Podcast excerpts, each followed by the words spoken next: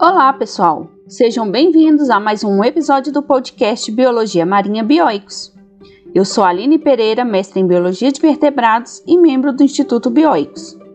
E no episódio de hoje vamos falar sobre os pinguins de Magalhães, os nossos visitantes do inverno.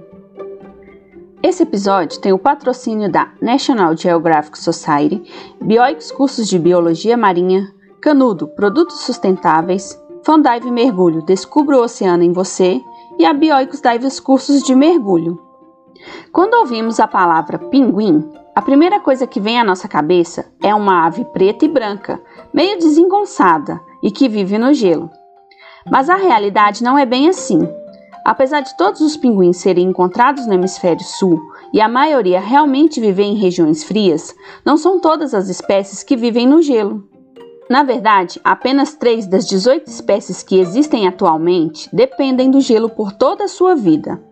Um exemplo desses animais que não é muito fã dos ambientes gelados é o pinguim de Magalhães, que em determinada época pode ser encontrado, inclusive no litoral brasileiro.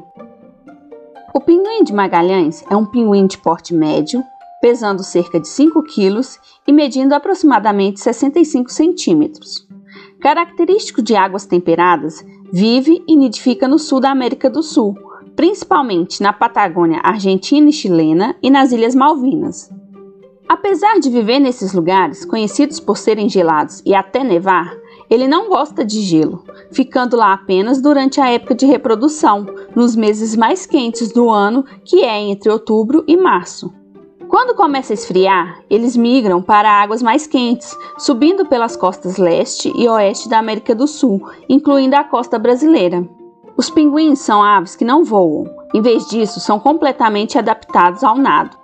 Suas asas são modificadas em nadadeiras, as patas possuem membranas que facilitam o nado, possuem uma camada de gordura sobre a pele, penas densas e impermeáveis, que evitam que se encharque e seus ossos são bem mais densos do que os das outras aves, o que reduz a flutuabilidade e facilita o mergulho. Todas essas características fazem com que eles sejam as aves que mais se adaptaram à vida aquática e permitem que nadem por vários meses e milhares de quilômetros em suas migrações.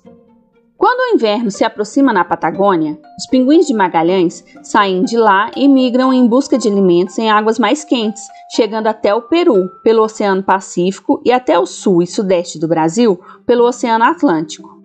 Nessas migrações, os pinguins nadam em grupo e é comum que alguns membros debilitados não consigam acompanhar os outros, podendo se perder e até mesmo encalhar nas nossas praias. Esse é um problema que fica cada vez maior devido à presença de lixo no mar, que acaba sendo ingerido pelos pinguins. O derramamento de petróleo, que também impacta muito esses animais e toda a vida marinha, e até devido à interação com a pesca e com as redes dos pescadores em que os pinguins acabam se enroscando.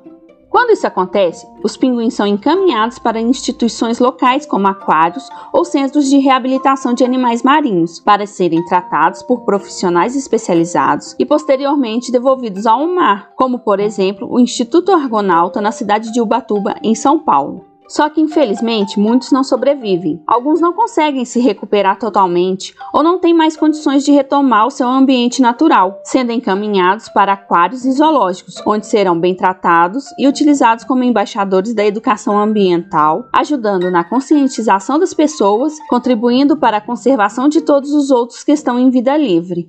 Mas o que devemos fazer se avistarmos algum pinguim na praia ou no mar? Preste atenção nas próximas dicas. Se ele estiver nadando, não se aproxime, porque ele pode estar saudável e somente de passagem. Apenas curta esse momento incrível. Se ele estiver na areia ou entre as pedras ou nadando, mas com dificuldade, pode precisar ser atendido por especialistas. Neste caso, siga os passos seguintes. Ligue para um órgão local responsável. Pode ser o aquário, o Centro de Reabilitação de Animais Marinhos, a Polícia Ambiental ou até mesmo os bombeiros. Não puxe o animal pela cabeça, a nadadeira ou a cauda. Isole a área e mantenha curiosos, cachorros e urubus afastados. Se possível, deixe o animal à sombra. Mantenha-o aquecido em uma caixa de papelão, coberta por uma toalha ou jornal. Em hipótese alguma, coloque-o no gelo, pois ele pode morrer de hipotermia. Não o alimente, ele pode ter ingerido lixo e estar com dificuldades para comer. E não tente devolvê-lo ao mar, ele está fraco e pode ter perdido sua capacidade de hipermeabilizar as penas e de isolamento térmico.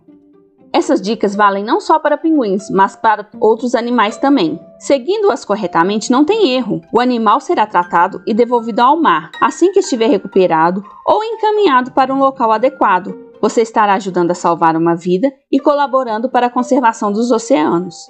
Gostou desse episódio e quer saber mais? Esse podcast foi baseado em um artigo publicado na nossa revista Biologia Marinha de Divulgação Científica do Instituto Bioicos, de autoria de Marcos Fará, Rafaela Duarte, Thaís Sempre Bom e Douglas Peiró, e pode ser lido e baixado gratuitamente no nosso site bioicos.org.br. E lá você encontra os autores, a bibliografia, as referências e muitos outros artigos. E se você quiser ajudar nas atividades do Instituto, nós trabalhamos com uma vaquinha virtual. É só acessar o link na descrição desse episódio. É isso aí, pessoal. Aqui é a Aline e até o próximo episódio.